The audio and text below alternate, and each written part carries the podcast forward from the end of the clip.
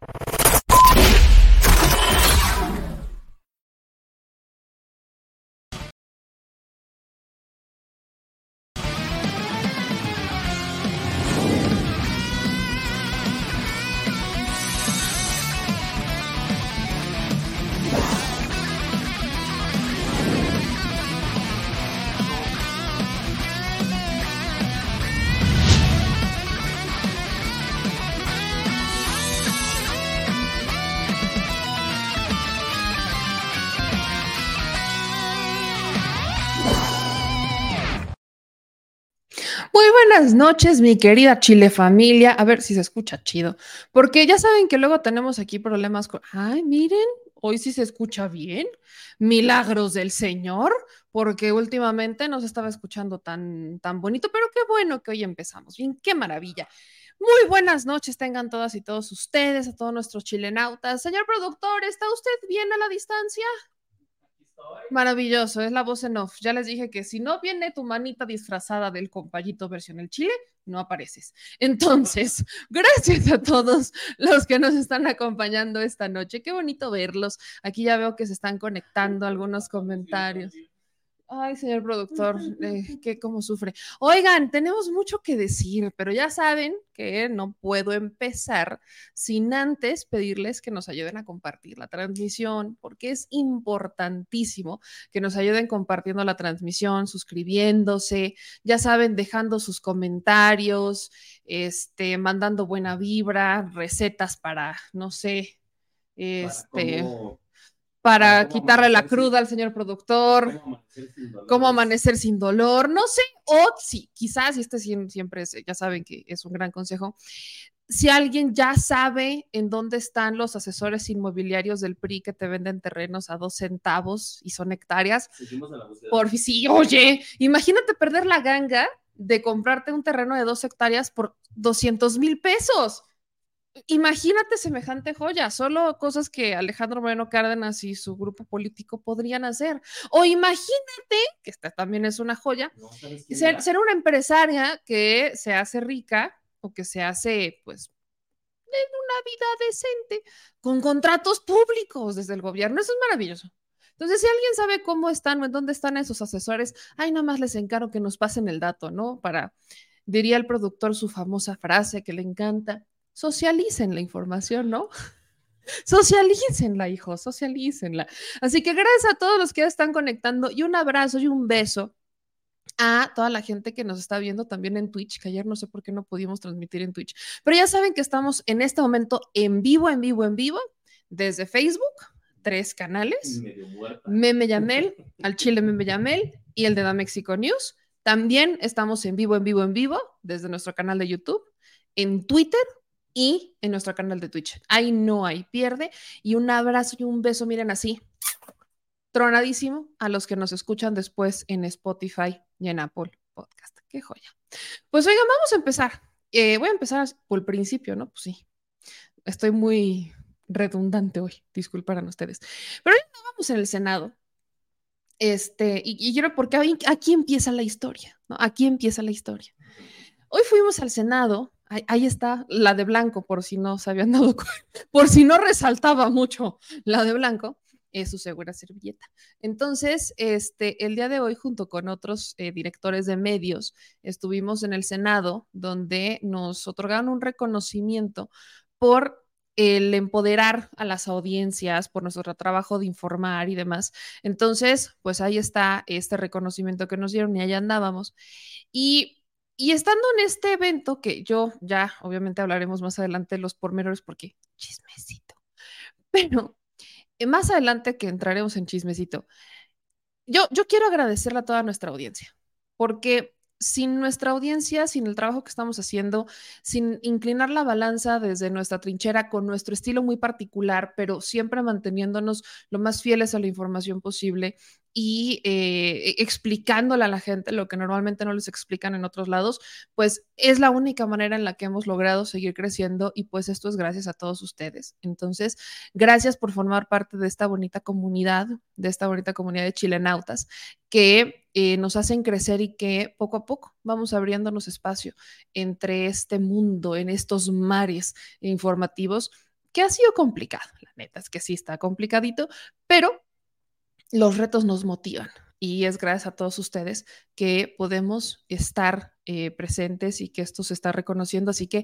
pues, este reconocimiento que nos dan es un reconocimiento para todos nuestros chilenautas que vamos creciendo poco a poco. Y fue justamente en este evento, mientras estábamos ahí, porque nos invitaron después a una comida, eh, que estábamos pues viendo el canal del Congreso, porque ni modo que estés en el Congreso y no veas el canal del Congreso. Y entonces, pues sí, ¿verdad? Pues sí. Y entonces, viendo el canal del Congreso. Se, mezclaron las frecuencias. No, es que estuvo, estuvo, estuvo maravilloso. E, empezó la discusión de agenda política, ¿no? Y estaba el senador Armenta y todo, y, había, esto es parte del chismecito, pero es parte de la narración. Hubo un momento donde un, eh, pues un funcionario del Senado empezó a analizar poéticamente la canción de Flowers de Miley Cyrus y la de Shakira. Y, empezó, pero no se quedó solo en análisis de la poesía de esa canción, sino que fue a más, sabía todo el chisme de Piqué y Shakira, maravilloso. Se sabía cómo habían terminado, cuándo habían terminado, que si la mermelada, no, no, no, yo estaba fascinada, yo dije, nunca, yo pensé que estaba en el Senado, no en Ventaneando, pero nos enteramos de todos los pormenores y, vaya, incluso fue muy enfático al ser muy cronológico en qué canción salió primero, si la de Shakira o la de Miley Cyrus, pero fue una joya. Entonces, estábamos escuchando eso cuando mi querido César interrumpe con un, después de que dicen que esas canciones son poesía, pues mi querido César Gutiérrez Pliego el invitado, mi querido César, porque pues cuando uno invita a sus amigos sabe que estas cosas van a pasar, ¿verdad? Entonces, mi querido César, no falta el, no falta el tío César, que literal me, estaba escuchando esa análisis, ese análisis de poesía musical de Miley Cyrus y Shakira, cuando dijo, pues entonces Paquita la del barrio también. Y entonces, poesía milenaria para todos ustedes. Y entonces, quiero que ustedes entiendan el contexto en el que estábamos, que es muy importante. Y entonces, Después de las risas de jajaja, Paquita la del barrio, empezó a darse cierto silencio porque volteamos a ver la pantalla y que nos vamos encontrando con esta imagen. Joya, joya. Todos, evidentemente, vimos al dinosaurio y dijimos, sabemos de quién está hablando. Todos, todos, todos los que estábamos sentados ahí, vimos la pantalla, vimos al senador Gabriel García de Morena y dijimos, ya sé de quién está hablando, no necesito escuchar para saber de quién está hablando y después le subieron el volumen y entonces empezamos a escuchar. Y fue un posicionamiento muy interesante y, bastante, con, un estilo, fíjense, con, con, estilo, al respecto de estos contratos de Xochitl Galvez y de, sobre todo, dejen ustedes los contratos, de cómo han estado inflando la imagen de Xochitl Galvez. Quiero que ustedes escuchen este posicionamiento para que estemos como en, en el contexto, por si no lo habían visto, creo que es una joya para entonces poder entrar a detalle con el senador Gabriel García. Una verdadera joya porque fue un soberano agarrón que se dieron en, la Cámara de, fue en el Senado, pero es, la permanente, por el tema de los contratos de Xochitl Galvez. Así que disfrútenlo tanto como yo. Ahora imagínense en el contexto las risas, la poesía de Miley Cyrus y de Paquita la del barrio. Imagínenselo. Y entonces disfrútenlo tanto como yo quien utiliza el turno cedido por el grupo parlamentario del Partido Encuentro Social y cuatro minutos del Partido Verde Ecologista de México, por el grupo parlamentario de Morena hasta por seis minutos. Vamos a darle una recetita. Ahí lo ven bien, ¿verdad? ¿No? Se te ve muy bien, ¿verdad? ¿Y el otro? Mira, ¿es familiar? Aquí les traigo una sorpresita, ¿eh? Para que vean qué hay detrás. ¿eh?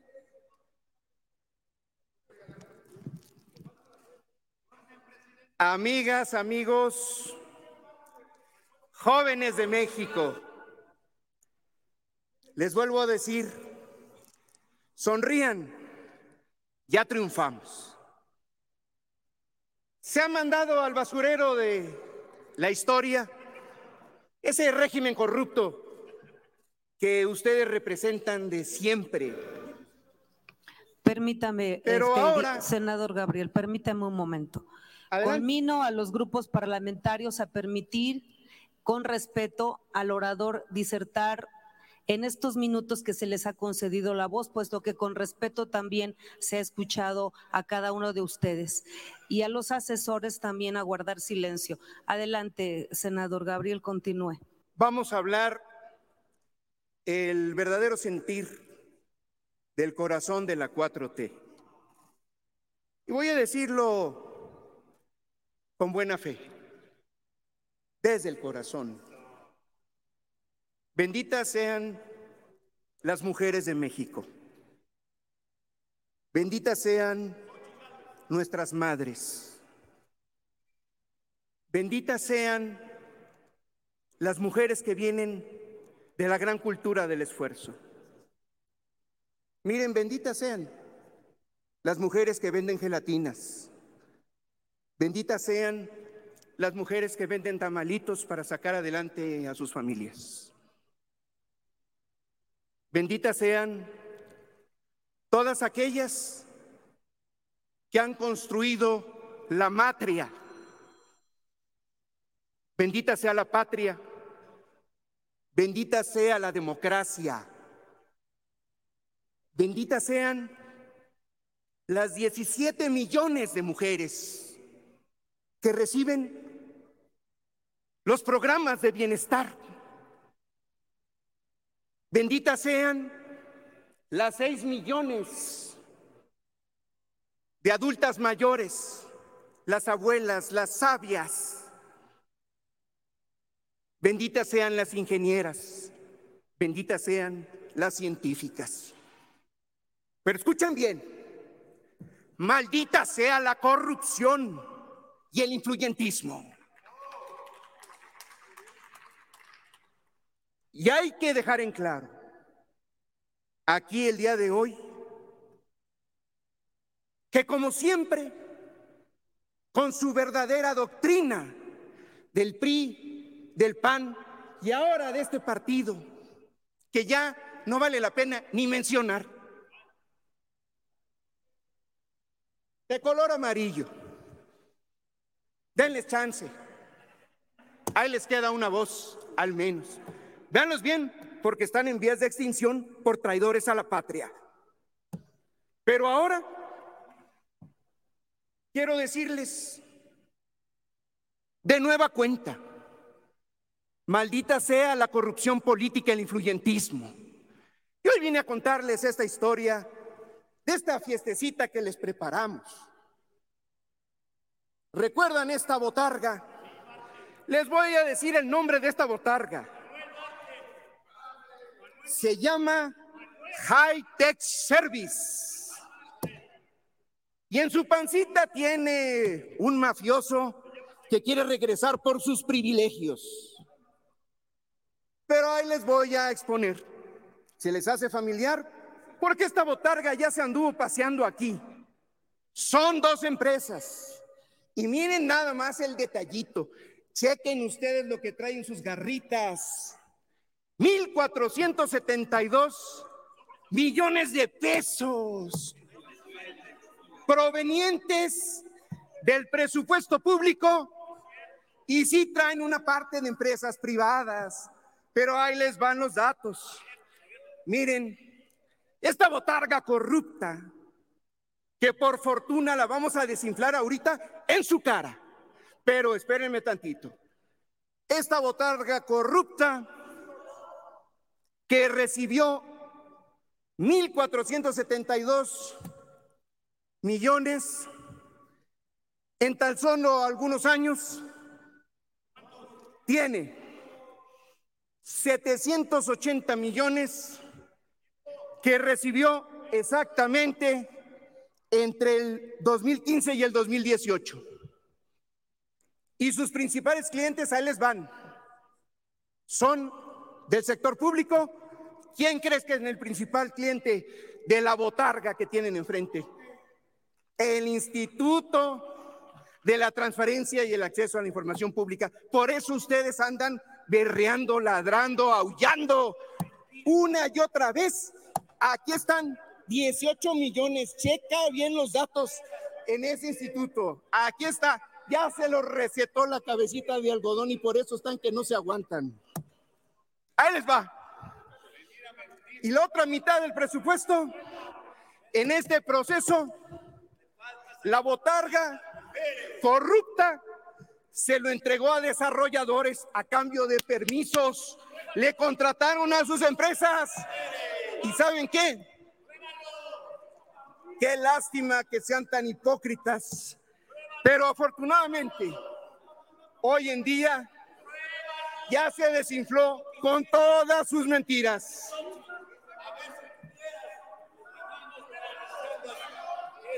Maldita sea la corrupción. Guarden silencio, compañeros. Uno, dos, tres. Y su mero jefe ya se desinfló. El señor X. Ahí le va. Ayúdenme a contar.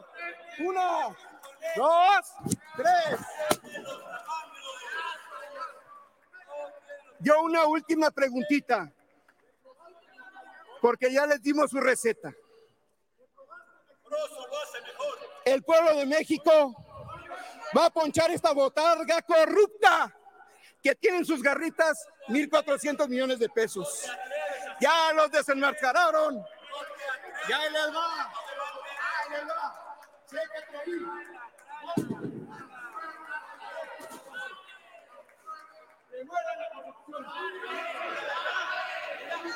Gracias, senador. Amigas, amigos, sonríen. Ya triunfamos y que viva la cuarta transformación. Ya está. Pues literal, hubo desinflación el día de hoy. Vamos a platicar con el senador. Senador Gabriel, ¿cómo está? Muy buenas noches. Hola, Meme Yamel. Muy qué contento de estar verlo. contigo por primera vez y felicitarte Por primera, la primera de por muchas. el reconocimiento. Muchas gracias, senador. De verdad, qué gusto poder platicar, platicar con usted. Lo, lo vi por ahí y, y de verdad estábamos a unas, en una sala juntito casi y sí, se sentía la emoción. Estábamos, ahorita que, ya lo vi completo, se escuchaba a Triana, a Julen Rementería gritando. Después empezó a dar como este estira y afloje, vaivén de, de ideas, pruébalo. Por ahí escuché Bartlett. No, me, me encantaba. O sea, de verdad que sí, se enojaron. Entonces, yo, yo quiero empezar, va- vamos, antes de, evidentemente, la, la audiencia ya lo vio, ya lo escuchó, ya lo revivió, pero quiero empezar con el tema de los contratos, ¿no? Eh, el, eh, Xochitl Galvez, senadora, eh, antes estuvo en la Miguel Hidalgo, antes estuvo eh, también en la administración de Vicente Fox, empresaria, y tiene estos contratos. El conflicto de interés existe, pero ¿qué es lo que está mal? Ahora sí, desde la perspectiva de un senador, de alguien que también está en, en esa misma posición, que una de sus compañeras tenga contratos con, eh, con gobierno, con el gobierno federal que tanto critica, que además en adjudicaciones directas, y que los haya tenido por muchos años y no los haya declarado como un conflicto de interés. Desde ese recinto como senador, ¿cuál es la lectura que le da? Pues mira, antes de hacer esa valoración, pues como sabes, nada ha dañado más a nuestro país que la corrupción y el influyentismo. Es el acabose, es lo que 30 millones de mexicanos decidieron transformar. Y ahora hay un regreso de recuperar esos privilegios. Una pequeño, un pequeño grupo, grupúsculo de políticos y empresarios que no generan empleos, que no trabajan, que no vienen de la cultura del esfuerzo, pues de nueva cuenta quieren apropiarse. Y entonces inflan a través de un show. Pero, ¿qué es lo que está de fondo? Lo que está de fondo es la defensa de intereses privados. Dos empresas que reciben en muy poco tiempo 1.472 millones. Y particularmente esta empresa High Tech Technology, Technology pues recibe en el periodo de 2015 al 2018 la mitad, algo así como 780 millones. ¿Dónde estaba la botarga corrupta? Estaba de delegada en Miguel Hidalgo. Y si tú analizas la información que debe de ser pública, todos los contratos con el gobierno son de carácter público. Vas a encontrarte que uno de sus principales clientes de una de las empresas, el segundo más importante es el Instituto de Acceso a la Información. Entonces, te explicas por qué. Justamente así como lo estás poniendo con un megáfono, defienden la supuesta transparencia, lo que están defendiendo son los negocios que le entregaron en contratos. Nada más son de ese instituto cerca de 40 millones de pesos. Y esa información es pública. Ahora bien, lo que dicen es que el resto de los, de los ingresos, de los contratos, eh, vienen de la iniciativa privada de empresas. No, pero nada más que empresas. Fíjate que la mayor parte de los contratos, aquí está la información, fue la que dio a conocer el presidente porque, insisto, es pública. Son desarrolladores vinculados al cártel inmobiliario. Y mira el negocio redondo. Te entrego un permiso para que construyas sin mayor revisión. Y a cambio, pues la tecnología que utilices, así le dicen a la corrupción, eh, pues se la contratas a mis empresas, a Hightech, en la otra que es edificios inteligentes, servicios. Mira qué negocio redondo, qué desvergüenza. Y luego decir que no hay conflicto de intereses. Cuando aparece toda la familia de inversionistas y socios, dime qué empresa de tecnología que viene de la cultura del esfuerzo, qué emprendedor, pues logra 1.400 millones. Y luego dicen que esos 1.400 millones es una información que violó el secreto bancario o la secrecía en la Secretaría de Hacienda, pero no tienen recato en dejar en el testimonio público de los integrantes de su familia en las dos empresas y tienen la desvergüenza de decir que es información confidencial cuando la información proviene de las propias declaraciones de ingresos que hacen ante el SAT. En este país, pues se sabe cuántos ingresos tienen las empresas. Entonces, pues, ¿qué es lo que pasó el día de hoy? Mira, pues inflaron un globo como este, mira. inflaron un globo con mentiras. Entonces, por eso ahí ya sabes lo que hicimos. No nos referimos nunca a una persona, a una mujer, porque hay que respetar las reglas, porque estamos en contra de la violencia de género. Es una iniciativa que proviene del movimiento, pero nosotros llamamos botarga corrupta a la empresa que obtiene beneficios, a la empresa que disfraza, a la empresa que falsea, a la empresa que tomó el presupuesto público gracias al influyentismo. Entonces, pues ya se les desinfló. Me gritaba con fervor, Yulem rementiría. Cuando iba yo a pinchar el, la botarga corrupta, decía, no te atrevas, no te atrevas. No, hombre, les dolió hasta el, perdón, sisirisco. Y luego sale Germán Martínez. Germán, sí. Mira, ese no tiene dignidad. Nos consta cómo defendió con fervor el fraude de Calderón. Fue secretario de la función pública. No hizo nada mientras estuvo. Se le dio la oportunidad porque es un buen mentiroso. Es un representante de la doctrina de la hipocresía, que es la doctrina del pan.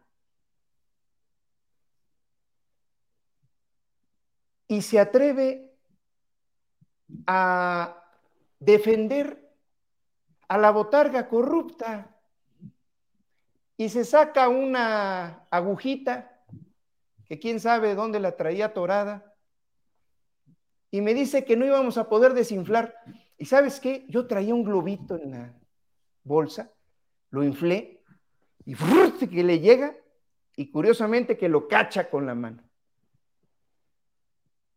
Después de decirle que ese globo representa la desinflada que le va a dar el pueblo de México a ese conjunto de mentiras que hoy están tratando de levantar y de simular. Y pues esa es la historia. Hay detalles. Van a ver cómo después van a salir más contratos, van a salir más conflictos de intereses.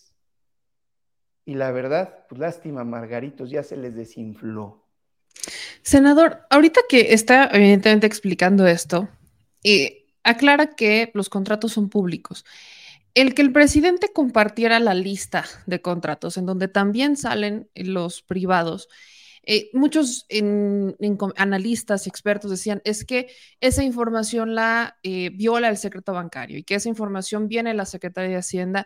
Y el argumento es el presidente le tiene miedo a Xochitl Gálvez, los de Morena le tienen miedo a Xochitl Gálvez, que por eso están utilizando el poder del Estado para atacar a Xochitl Gálvez. Ella no ha negado los contratos, entonces no es mentira, pero el argumento ahora ya ni siquiera es si declaró o no declaró el conflicto de interés, que sabemos que no lo hizo, sino que es, es que el presidente me está atacando y hay miedo. ¿Hay miedo, Xochil Gálvez? ¿O, ¿O por qué esta respuesta de Morena, de los senadores, del presidente, de decir las cosas y en este caso, pues hoy le toca a Xochil Gálvez? Pues meme, la bendita verdad resuelve todas las dudas y los conflictos.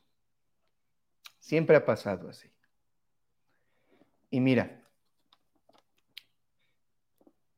los, las declaraciones de ingresos forman parte de la información pública del gobierno. ¿Y cómo van a negarlo si ellos mismos declaran? Pero qué tanta impunidad sienten que tienen que dejan ahí vilmente a toda la familia. Y esto que estás viendo en pantalla, ¿qué es? Lo que dice su declaración anual y lo que dice su facturación. Ni eso coincide.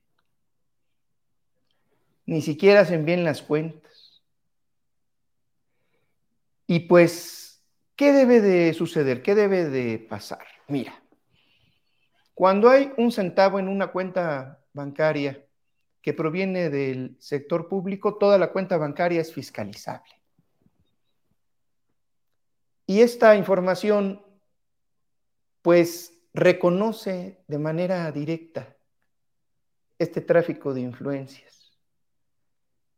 Por eso yo creo que el presidente le dijo a al señor X, investiga con Mexicanos contra la Corrupción, porque qué bárbaro, dicen. Lanzan esta eh, simulación, victimizan. ¿Cuándo crees que alguien de la 4T se va a poner a minimizar la cultura del esfuerzo de una mujer que vende eh, tamales, comida, gelatinas. Yo por eso hoy hablé primero de la gran bendición que representan las mujeres que provienen de la cultura del esfuerzo, pero no tienen nada que ver con la botarga corrupta. Ese es otro de los inventos, otra de las fabricaciones que pues, se dedican a, hacer a través de estas eh, burbujas, pero hoy por fortuna, me faltó decirlo en mi discurso de hoy, están las benditas redes sociales. Están miles, ya son millones de mentes críticas que si algo estoy seguro es que van a saber identificar cuál es la verdad en todo esto. Yo dije, muera la corrupción y gritaron porque les pegué en el centro de su, de su verdadera identidad, que es la hipocresía. Senador, ahora que estamos viendo estos contratos y que, por ejemplo, justo lo mencionan las declaraciones de, ingresos y en las facturaciones de, de Xochitl Galvez, hay diferencias, claras diferencias. Además, y quiero poner también sobre la mesa, las empresas privadas o sea, e, está la, están los artículos, está la ley, eh, o sea, hay reglamentos en donde los senadores deben mantenerse lejos de intereses, sobre políticos, servidores públicos, funcionarios públicos, deben mantenerse lejos de eh, intereses eh, extranjeros o intereses nacionales, hablando de empresas, para que esto no tenga nada que ver o no influya en sus decisiones. Entonces, Ahí, le va esta pregunta. Por el caso de Xochitl Gálvez, por estos contratos, no solo los públicos, sino también los privados, ¿se puede abrir algún tipo de investigación? ¿Se va a abrir? ¿Tiene conocimiento si se va a abrir algún tipo de investigación de si estos contratos han influido en las decisiones de Xochitl Gálvez legislativa? Porque podemos intuir el caso del INAI. Digo, creo que muchos entendemos también. El tema, recuerdo mucho que Xochitl Gálvez estaba en contra de la miscelánea fiscal del 2022. Creo que claramente podemos también entender por qué estaba en contra de la miscelánea fiscal. Pero podemos ir más allá, o sea, sí se puede abrir una investigación para determinar si estos, si no solamente es un caso de tráfico de influencia, sino que ella hubiera eh, estado, pues, digamos que siendo fiel a los intereses de, sus contratos o los contratos de estas empresas desde sus cargos públicos? Pues mira, Meme, sí se puede, porque simple y sencillamente eh, todos están toda su parentela. Y desde luego se configura el conflicto de intereses. Pero hoy en día eh, creo que la estrategia que siguió el señor presidente fue la misma que hizo con muchas empresas que no pagaban impuestos. Hay una eh, televisora, varios bancos, que pagaron miles de millones de pesos de impuestos que no habían entregado y se llegó al acuerdo a veces, por lo que ha podido informar el presidente en las mañaneras, de pues hasta darles planes de pagos, ¿no? Eh, creo que esta empresa, pues debería de pasar el mismo proceso. Antes de cualquier cosa le deben de dar la oportunidad de que regularice sus declaraciones, que reconozca. Y por eso yo creo que a la institución, perdón, no, no es institución, a la organización eh, más eh, avanzada, que más es mediática, que se llama Mexicanos contra la Corrupción, pues le encargó el presidente que le diera una checadita. Imagínate lo que ha de estar detrás. Por eso mutis e inventan que estamos en contra de la cultura del esfuerzo, de las mujeres que todos los días eh, trabajan y tienen que generar esta cortina de humo, pero sí se puede, pero la verdad, la verdad, hay que hacerlo bien, eh, dándole la misma oportunidad que han tenido todas las empresas, porque a final de cuentas la verdad se va a saber.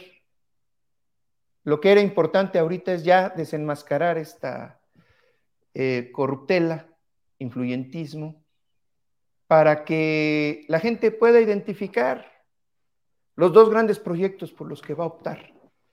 Y mucha gente que eh, puede irse con la finta de que se está actuando con violencia o alguna cosa en contra de esta persona, eh, pues conozca qué es la información, que conozca la manera que le están mintiendo. Senador, creo que vamos al fondo de esto, porque de no haber sido porque Xochitl Galvez ahora es la, la abanderada, la heroína de la oposición, probablemente estos contratos no habrían salido o quizás nos habríamos tardado más en encontrarlos. Entonces, la pregunta aquí es, muchos tenemos este análisis que Xochitl Galvez solamente es un intento desesperado de la oposición por buscar un candidato que pueda, digamos que, jalar eh, a, los votantes de Morena para derribarlos. En este acto desesperado están los partidos, está la oposición, está eh, sobre todo el Partido Acción Nacional, que es un partido clasista, racista, bastante conservador. ¿Usted cree que Xochitl Gálvez realmente termine siendo la candidata de la oposición, o sea, que vaya a pasar el, filtro panista, que vaya a terminar este, saliendo avante de todo esto, solo por este acto desesperado de la oposición de encontrar quien pueda entrarle al quite con los candidatos de Morena, aunque sea acercarse tantito más, porque saben que hasta este momento no pueden. O sea, realmente en un análisis serio y, demás, ¿realmente Xochitl Galvez podría ponerse al tiro con Morena en un proceso electoral? O simplemente es un acto desesperado y falta de visión de la oposición? se nos fue su audio, el micro está apagado. No, el micro, a ver si nos ayudan prendiendo el micro porque se nos, se nos apagó. A ver si no, a ver si soy yo. No, sí, lo apagaron. A ver. Deberíamos tener una música de elevador para estas cosas, ¿sabes?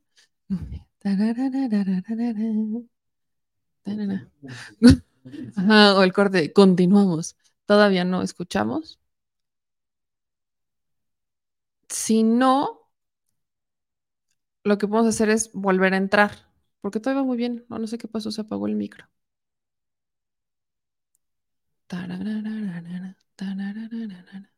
No. Si no, ajá, si no nos reconectamos y ya. Ahí está, ahí está, ya.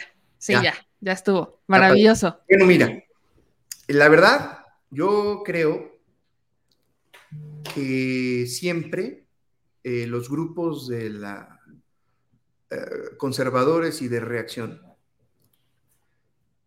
no son conservadores porque tengan una creencia, eh. son conservadores porque quieren conservar los privilegios. Y son reaccionarios justamente porque reaccionan a eh, la pérdida de sus eh, intereses y quieren perpetrarlos. Naturalmente, tienen que fabricar desarrollar eh, productos con características de una persona que eh, tenga, digamos, características que son afines a la 4T, El gran amor que se tiene por los pueblos indígenas, la verdadera cultura del esfuerzo, los que salen adelante. Entonces, eh, tienen que hacer esta fabricación, pero les ha salido mal. Entonces, ¿qué es lo que ha demostrado la historia de estos grupos de poder que funcionan como comités? Eh, pues que pueden desechar tienen una persona un día, lo desechan, ahora es otra, ahora lo desechan, ahora es otra, y así se la pasan décadas, pero siempre son los mismos intereses. Entonces, eh, todo depende de qué tanto logren hacer crecer esta ola y en función de eso es cómo van a seguir tomando decisiones. Ejemplos en la historia, pues han ido desechando, por ejemplo, crearon el producto Peña Nieto, exactamente igual, eh, con más frivolidad en el 2012, pero dejó de servir y ¡pum! a la basura. Sostuvieron a Calderón en el 2006 con el fraude. Lograron utilizar todos los medios. Pero terminó y también lo mandaron al, al basurero. Van a seguir tratando de utilizar. Son dos confrontaciones. Una cúpula de poder y manipulación y un pueblo organizado. Entonces, la realidad es que a veces en política es como la canción, todo cambia, cada momento. Entonces, pues yo creo que no tardan en desecharla, pero quizás aguanten porque también ya no tienen mucho de dónde escoger. La mayor parte de gente más congruente se está aglutinando del lado correcto de la historia. Pues senador, vamos a ver qué es lo que pasa con esta, el tema de Xochitl Galvez. Yo siempre digo que lo que rápido sube, rápido baja. Entonces, así como inflan, se tendrá que desinflar y a ver si no le sale más rápido el acto de desinfle como el de hoy en, en la permanente. estuvo, estuvo bueno, estuvo chistoso, debo decirlo. Senador, ya sabe que le agradezco mucho la primera de muchas que lo tengo por acá y tenemos pendientes muchas pláticas y pues le agradezco mucho que se diera una vuelta para platicar un poquito con la audiencia. Claro que sí, muchas gracias y soy tu fan. Muchas gracias, nos estamos viendo pronto. Un abrazo. Adiós, adiós. Pues ahí lo tiene, el senador Gabriel García, de eh, el senador por Morena. Se puso interesante, insisto, se puso interesante. Pero bueno, eh, como su gustada sección, el día de hoy son martes de trancazos. Ahora, ¿qué es lo que pasó con los diputados? Deberíamos de tener martes de trancazos. Sí, martes de trancazos jueves de luchas, no sé, eh, ya saben que aquí somos muy creativos. No es que fue el martes de desinflados. Pero bueno, vamos, vamos a... No sé, pero es martes, por cierto, todavía. Pero en la Cámara de Diputados, que es la permanente, o sea, es lo mismo, pues. Pero los diputados también le entraron al quite. Y aquí, chismecito, aquí empieza el spoiler. ¿Se acuerdan que yo les venía diciendo que aguas, que si bien Xochil Galvez eh, pudiera o no, que yo no soy la única que piensa que Xochil Gálvez va a terminarse desinflando y que no va a terminar pasando el filtro panista, que le va a ganar Santiago Krill y que Xochitl Gálvez va a quedar a la deriva. No soy la única que lo piensa, pero yo tenía una teoría B. Y el día de hoy me desinflaron mi teoría. hay que confesar. Me desinflaron mi teoría. Hablando de desinfladas. Mi teoría B, o sea, mi plan B era, a ver, estamos escuchando a Dante Delgado, ¿no? Y sobre todo a Clemente Castañeda, porque el que empieza el show es Clemente Castañeda. Clemente Castañeda de Movimiento Ciudadano diciendo, si Xochitl Gálvez es la candidata al frente, entonces deberíamos, como partido político, integrarnos a la alianza. Dante Delgado le dice, Nel Pastel, ¿no? Aquí con el PRINI a la esquina, y se, o sea, sigue con esta narrativa, pero Dante deja como que la puerta, digamos que cierra la puerta, pero medio deja abierta la ventana de analizar el perfil de Xochitl. Entonces yo con eso les dije, quizás, tal vez, maybe, maybe, maybe, si Xochitl no pasa el filtro panista, como muchos lo pensamos, pudiera ser la candidata de Movimiento Ciudadano, porque la neta es que la, oye, la, la, la, la cabeza está bien flaca en Movimiento Ciudadano quieren inflar a Colosio, Dante se quiere sacrificar como niño héroe, se quiere envolver en la bandera naranja y aventarse del edificio y decir yo seré su héroe y si nadie quiere, pues entonces yo seré el candidato. intentó que fuera Samuel García, eh, Alfaro, o sea, en Movimiento Ciudadano está canija la cosa para candidato presidencial. Pero va a seguir flaca, porque el chismecito es justamente este que no ven con buenos ojos a Xochitl Gálvez. O sea, ya neta, neta, neta, dentro del partido, eh, o sea, los que deciden y no Clemente Castañeda, no ven con buenos ojos a Xochitl Gálvez y menos después de los contratos. Menos después de los contratos. Y para muestra, un botón. El diputado Jorge Álvarez Maínez hizo un posicionamiento en dos sentidos. El primero en decir que existe una persecución del Estado en contra de Xochitl por el tema de los contratos, la, la, la, la, la, pero sí terminó cuestionando de alguna manera los, el, tráfico, ¿no? El famoso tráfico de influencias como forma de enriquecimiento. Entonces, aquí es en donde tengo, yo no voy a descartar mi teoría al 100%, porque bien decía el senador Gabriel García, todo puede cambiar, todo cambia. Pero escuchen lo que dijo Jorge Álvarez Maínez, en donde, pues sí, critica al presidente, como también sabemos que lo hace, pero por el otro lado, tampoco es como que le eche tantas flores a Xochitl Gálvez. Escuchen esto. Por supuesto que, entendemos esto como parte del golpeteo de Estado que hay contra Xochitl Gálvez. Esta inscripción de este tema tiene ese propósito. Y por supuesto que estamos aquí para alzar la voz y defender a, a Xochitl. Eh, denunciamos la semana pasada al presidente ante el Instituto Nacional Electoral por esta campaña de Estado contra Xochitl, como en su momento marchamos contra el desafuero que de manera absolutamente abusiva e ilegal pretendió cometer Vicente Fox en contra del entonces candidato López Obrador. Es una vergüenza que la historia dé vuelta en U y que coloque a la víctima en el papel de verdugo y que todavía lo aplaudan y lo festejen. Debería de ser una de sus más grandes vergüenzas históricas y están dispuestos aquí a venir a reírse de su propia farsa.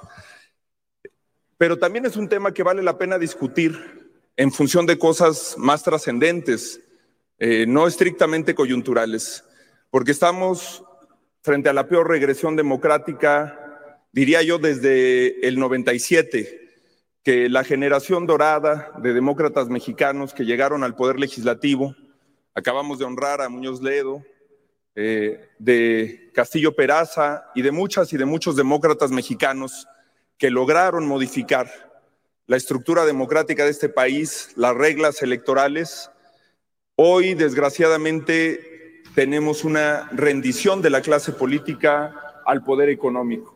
Estamos en el peor momento democrático porque las dos coaliciones están abiertamente violando la ley. Están haciendo campaña ilegal y anticipada y la están financiando de forma ilegal. Maines, permítame un momento. ¿Con qué objeto, senadora Cecilia Márquez?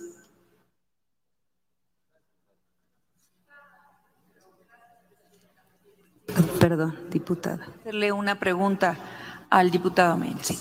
Diputado Álvarez Maínez, ¿acepta una pregunta de la diputada? Al, final de la intervención, con mucho gusto, diputada. Gracias. Continúe, diputado. Eh, ¿Qué es lo que está en juego? Y que lo que nos debería de preocupar cuando atravesamos la carretera Toluca, la carretera del aeropuerto de Guadalajara a la ciudad de Guadalajara, o el periférico y vemos cientos de espectaculares y vemos el derroche que está sucediendo.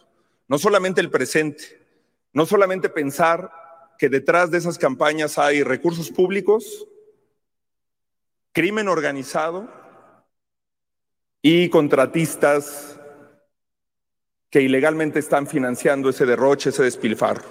Este gobierno ha entregado 25 mil contratos por adjudicación directa. El 84% de los contratos de este gobierno se han entregado por adjudicación directa y son esos los que financian las campañas del régimen y también de la coalición opositora. Porque además eh, ese tipo de traficantes de influencias no se equivocan, le meten a las dos o a las que sea necesaria para garantizar impunidad, contratos y negocios. Lo que también nos estamos jugando es qué queremos que sean los hoy estudiantes de Derecho, de Ciencias Políticas que invitamos al Senado, que invitamos a la Cámara de Diputados, qué queremos que sean empleados de uno de esos tres factores de poder, que para hacer una campaña, para poder competir de tú a tú, tengan que ser empleados o del crimen organizado, o de políticos que desvían recursos públicos, o de contratistas abusivos, de traficantes de influencias. ¿Y cuál es la esperanza que nos queda a nosotros? Que ahí si nos formamos en la cola y no decimos nada, ahorita le cae a Dan Augusto el moche, pero luego me va a caer a mí para una campaña. Esa es la trayectoria, la expectativa que tenemos, porque eran muy amigos del exsecretario de Gobernación, hoy senador, y era el favorito. Hoy el favorito es el que está en la silla y mañana podría ser uno de ustedes pero mientras tanto se está degenerando la política y comprometiendo el sentido democrático. No podemos ceder y por eso vamos a seguir defendiendo el respeto a las reglas electorales. Con mucho gusto, ahora sí contesto la pregunta. Pues ahí está.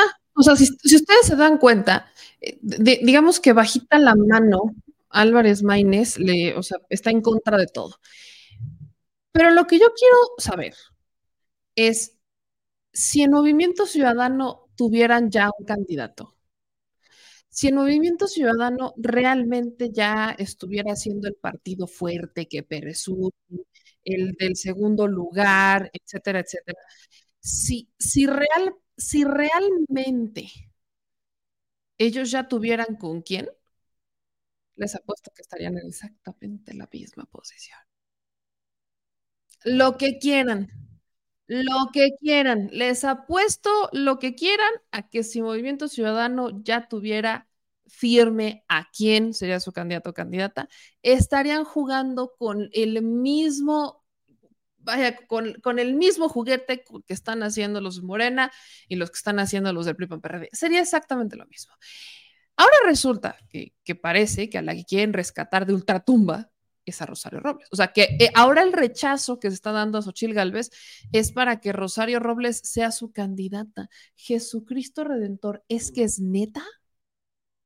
Rosario, Rosario Robles sería lo peor que podría pasar y sería un acto de incongruencia tal, sobre todo porque la senadora Verónica Delgadillo de Movimiento Ciudadano en 2018 le restregó el libro de la estafa maestra Rosario Robles en la cara, diciéndole, si usted no se acuerda de la estafa maestra, porque recordemos que Rosario Robles en eh, aquellos ayeres, en 2018, no sabía que era la estafa maestra.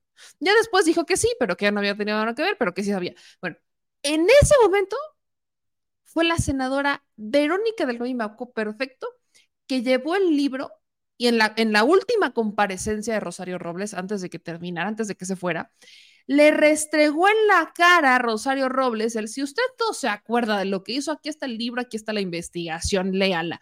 Fue Verónica Delgadillo de Movimiento Ciudadano. Entonces, sería un acto de verdad muy bajo, que no me extrañaría, que un partido como Movimiento Ciudadano que va con la bandera de somos diferentes terminara abanderando a Rosario Robles como candidata ante una desesperación por no tener con quién, porque no hay con quién adentro. ¿Es en serio? ¿Y así quieren decir que son diferentes? Me encanta porque dicen con el PRI a la esquina. Pero sí, Rosario Robles estaba en el PRD, pero fue este, empleada de Peña Nieto. Entonces, con el PRI en la esquina, pero una vez que salen del PRI, entonces ya podemos hablar. ¿O cómo está la cosa?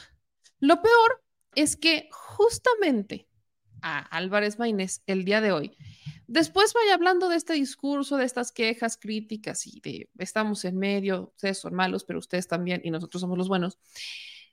Una diputada, pues cuestionó a Jorge Álvarez Maínez por lo que está pasando en Jalisco.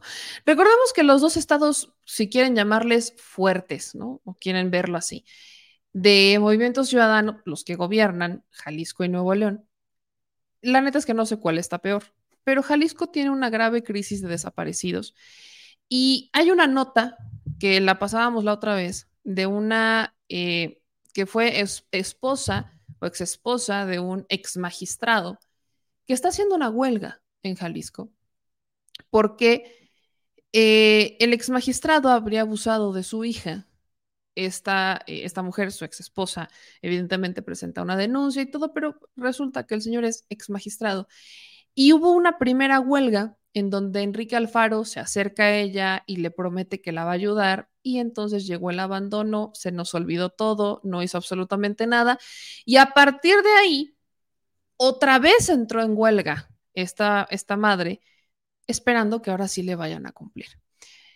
Y una diputada de Morena justamente hizo este cuestionamiento a Jorge Álvarez Maynés por los casos, sobre todo de Jalisco, desaparecidos y cómo es que movimiento, o sea, creo que aquí queda muy, queda claro en la respuesta de Jorge Álvarez Maynés, que aparte ni siquiera responde como debería, que no tienen el control como presumen tenerlo. ¿No? Presumen, aquí me abusó de la sobrina. Presumen tenerlo, pero en realidad no es así. Jalisco tiene una grave eh, crisis de personas desaparecidas, fosas clandestinas al por mayor. Jalisco sigue, un estado, sigue siendo un estado que no resuelve sus problemas de seguridad y tienen a un gobernador tirano que dice que él puede solo porque no quiere que nadie le diga qué hacer. Entonces, quiero que ahora vean cómo Jorge Álvarez Maynés se enfrenta a esta pequeña dosis de realidad en una respuesta o en una pregunta bastante respetuosa, pero más realista sobre el papel de Movimiento Ciudadano, que yo insisto, si Movimiento Ciudadano fuera el partido fuerte que dice, porque presumen ser la segunda fuerza política de México, si realmente fueran ese, si estuvieran realmente en ese lugar, Movimiento Ciudadano hoy estaría haciendo lo que hace el PRI PAN PRD, porque a estas alturas ya tendrían candidato y no lo tienen, porque no tienen un candidato que realmente vaya a competir hasta este momento con cualquiera de los dos. Vaya, ni siquiera tiene un candidato que pueda competir con el PAN, PRI, PRD. Recordemos que la tirada estrategia política y Movimiento Ciudadano sabe su realidad es que no va a ganar la presidencia, pero su tirada es quedar como una segunda fuerza política en el proceso electoral para poder, vaya, confirmar la narrativa que están manejando desde ahorita, porque dicen que en sondeos y careos ellos ya están en la segunda fuerza política. Como no los han mostrado, lo único que les queda es comprobarlo en el proceso electoral. Por ende, lo que Movimiento Ciudadano está haciendo es buscar un candidato no que compita con Morena, ojo, que compita con el PAN PRI PRD. La vara está más baja, pero aún así, si son incapaces de tener un perfil que le pueda echar competencia al candidato o candidata del frente, ¿cómo esperan algún momento cumplir o demostrar que son la segunda fuerza política del país. Eso no pasa. Entonces, quiero que ustedes vean esta pequeña dosis de realidad que le toca al diputado Jorge Álvarez Maínez sortear en esta, eh, pues en esta sesión. Hay dos minutos, diputado, para contestar. Gracias, eh, diputado. Eh, además de renunciar en Jalisco a la, al recurso para la búsqueda de desaparecidos y también a la búsqueda de desaparecidos que hace eh, Enrique Alfaro, me queda claro que ya llegaron entonces a un acuerdo con Dante eh, Delgado para ir en apoyo a una candidata. ¿Es correcto? Adelante, diputado, dos minutos para contestar. Gracias. No, no entendí muy bien la, la pregunta, pero no.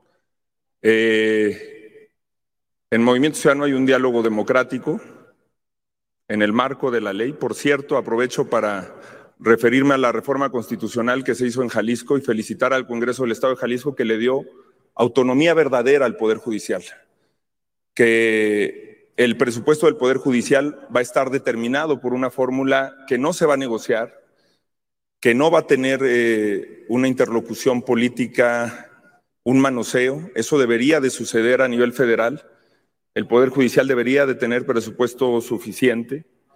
Se habla eh, de despilfarro, de excesos de los sueldos de los magistrados. El verdadero despilfarro es precisamente el que tiene hoy sometido y asfixiado a la vida pública de México, a la clase política. Y en el caso del el problema de las desaparecidas y los desaparecidos en Jalisco, no me gustaría inscribirlo en el terreno de lo electoral. Yo incluso en esos temas Siempre le he ofrecido a la diputada Márquez una interlocución eh, genuina, seria, eh, en lo que se pueda contribuir, porque creo que no se merecen las víctimas de este país eh, ese juego político electoral que disfrazado de una preocupación o de dolor, la verdad hace todo lo contrario, lucrar con su dolor, con su justa con su justo hartazgo y con el problema gravísimo que tenemos en este país, que es una crisis humanitaria eh, a nivel nacional y por supuesto en Jalisco, que yo creo que debemos de enfrentar desde otro lugar, este, diputada. Sé que no es la respuesta que esperaba, pero no puedo, por respeto a las víctimas, eh, vincular ambos temas, el tema político electoral y el tema de las víctimas de Jalisco. Gracias.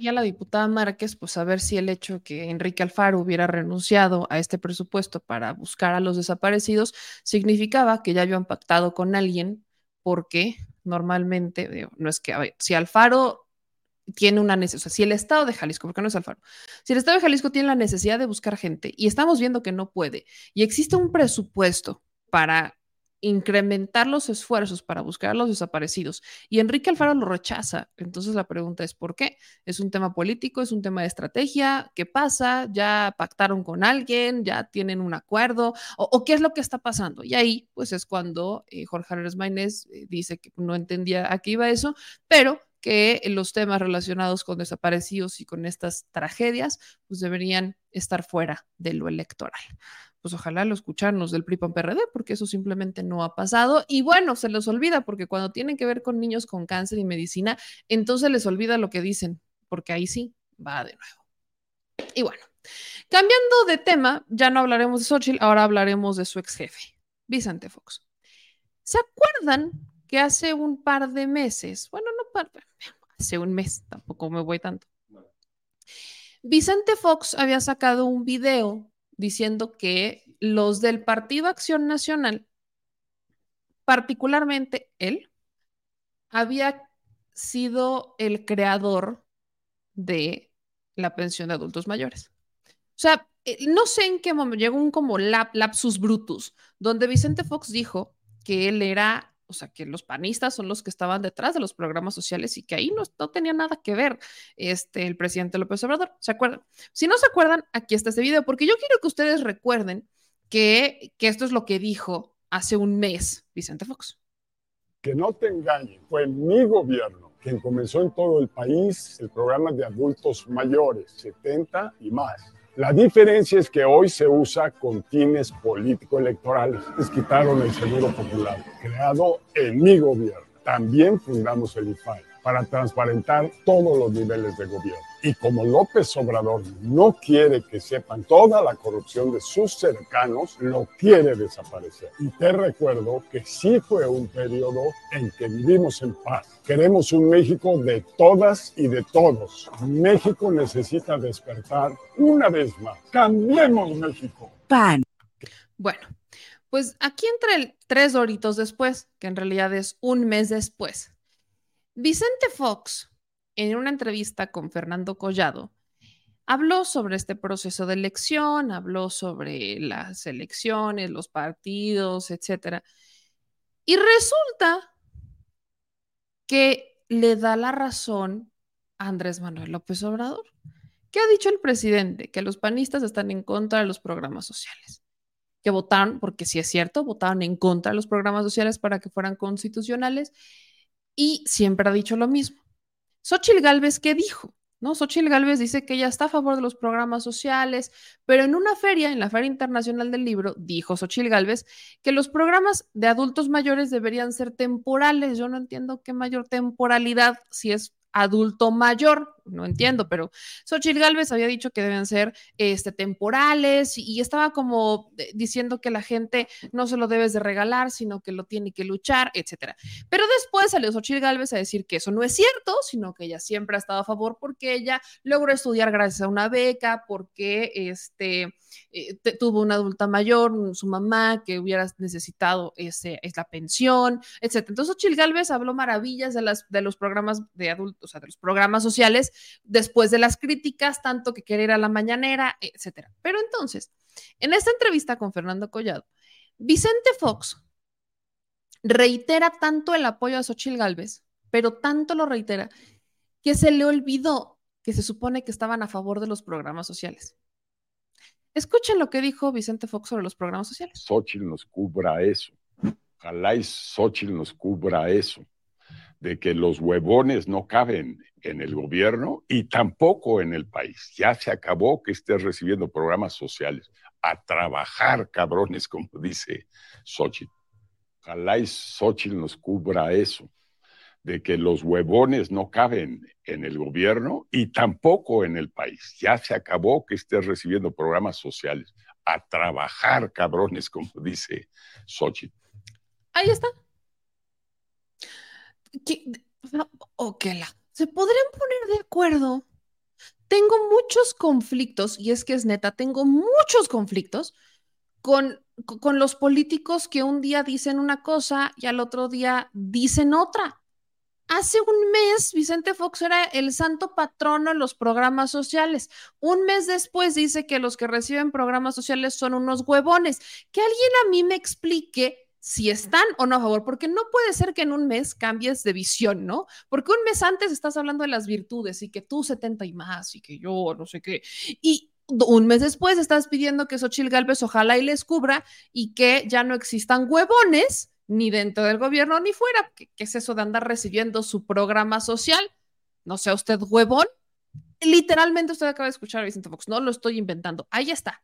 Entonces, que alguien a mí me explique cuál es la lógica entre los argumentos de los políticos, porque un día una cosa, al otro día otra, y así nos podemos ir toda la semana cambia y cambia de idea y se nos olvida. O sea, Fox incluso en esta misma entrevista con, con Fernando Collado está esperando que Xochitl Porfitas le regrese el dinero de su pensión porque está batallando para sobrevivir económicamente. Pobrecito. Vicente Fox. Está batallando para sufrir para, salir adelante, pobre, pobre, Vicente Fox sufre para salir, para comer al día. Vicente Fox, el del Gate, el que antes, o sea, al casarse con Martita Sagún, decidió que era una muy buena idea comprar toallas de más de 3 mil pesos y comprar unas, eh, vaya a ser electrónicas las cortinas y comprar sábanas, este, sepa de qué, por más de 30 mil pesos. Estamos hablando de ese Vicente Fox, que ahora está batallando muchísimo, el pobrecito. Sufre mil. Y espera que Xochitl le regrese su pensión. Entonces, si estamos entendiendo, en el caso, no voy a decir que todos, pero en el caso particular de Vicente Fox, pues sí, sí nos encontramos a un personaje que está esperando que Xochitl Galvez le regrese su, su, pensión, le regrese sus privilegios. Y yo lo que quiero saber aquí es donde entra la fusión con el tema de los contratos. En el caso de Xochitl Galvez, en el caso que Xochitl Galvez esté ahí porque está eh, representando quizás el voy a pagar el favor a los que me pusieron, no lo sé. Pero en el caso que Xochitl Galvez cumpliera lo que está pidiendo este Vicente Fox, lo que yo pregunto es entonces, aquellos que de alguna manera creen que ella representa algo diferente, ¿realmente piensan eso? Porque lo está diciendo un expresidente que fue su jefe. Fue su jefe y desde el ser su jefe, desde esta posición, desde ahí, hizo lo que quiso con el gobierno. Excesos, lo que quiso. Llegó con la promesa de esperanza y eso nunca pasó. Y ahora súmenle que ante la posibilidad de tener quien le eche la mano, decide que la mejor eh, que su mesías o su heroína ahora es Ochil Gálvez porque es la que le va a poder regresar lo que el presidente López Obrador le dejó. Entonces, ¿cuántos más de los que apoyan a Xochil Gálvez están en esta condición? ¿Cuántos más de los que están detrás de Xochil Gálvez apoyan el que esté ahí Xochitl porque representa la esperanza de que les devuelvan lo que la 4T les quitó. Y no estoy hablando de devolverles cosas que se les quitaron injustamente, no, estoy hablando de devolverles los privilegios que hoy se están repartiendo, que dejaron de ser privilegios para repartirse con la gente. Eso es lo que están demostrando y ahí usted acaba de escuchar a Vicente Fox, así que ahora sí que usted juzgue. Pero bueno, no todo es análisis y alegría de este lado, sino que ahora sí que viene él, se los dije. ¿Se acuerdan que el Instituto Nacional Electoral ha estado batallando mucho para resolver el tema de las campañas, sobre todo de Morena, ¿no? Sobre todo los de Morena porque pues, están haciendo una campaña. Que sí, están bien, que no pasa nada mientras no estén pidiendo el voto, que se mantenga como una campaña. O sea, intentaron por mil maneras. La última fue que los eventos de los este, candidatos debían ser en sedes de Morena. Mario Delgado dijo que eso no era del todo cierto, dijo preferentemente debería ser en alguna sede de Morena, pero no dice que obligatorio, específicamente dice preferentemente. Entonces, siguen haciendo campaña. Pero las denuncias se siguen acumulando entre espectaculares y demás. Y el Instituto Nacional Electoral le avienta la bolita al Tribunal Electoral. Esto ya tiene dos, tres semanas. Le avienta la bolita al Tribunal Electoral para que sea el Tribunal Electoral el que decida qué va a pasar. El INE dijo, yo no me voy a meter en problemas, yo vengo llegando, todo va muy bien ahorita, logramos sumar la pipa de la paz, ¿para qué me meto en broncas? Entonces, le avienta la bolita al tribunal. Y en el tribunal yo les dije, aguas, porque los del tribunal ya saben cómo son, ya saben cómo, ahora sí que ya saben cómo somos, ¿para qué los invitamos? Y tal cual. La magistrada Janino Tálora, que es integrante de la Sala Superior del Tribunal Electoral del Poder Judicial de la Federación, va a proponer este miércoles frenar los actos de propaganda de los presidenciales de Morena. De acuerdo con eh, Milenio, que tiene esta eh, pues, que es el que se lleva, que tiene el, proyecto, ¿no? Aquí está, lo sube Otilia Carvajal, que es reportera del Universal y que pues también lo, lo, lleva Milenio. Aquí está el proyecto para que usted lo vea. Lo que está proponiendo Janino Talora es suspender o sea, es, es, un proyecto de resolución en donde ordena a Morena suspender todos los actos, eventos, recorridos, difusión propaganda en cualquier modalidad asociados al proceso de selección interna denominado Acuerdo del Consejo Nacional de Morena, por el que se elegirá al coordinador o coordinador de los comités nacionales de la defensa de la 4T, plantea que por más de 20 días se han realizado recorridos de los aspirantes en donde se ha observado que de manera sistemática, reiterada y continua, los aspirantes han sido omisos en ajustar su actuar a las normas y previsiones que buscaban garantizar el principio de equidad en la contienda para el proceso electoral federal que está próximo a iniciar.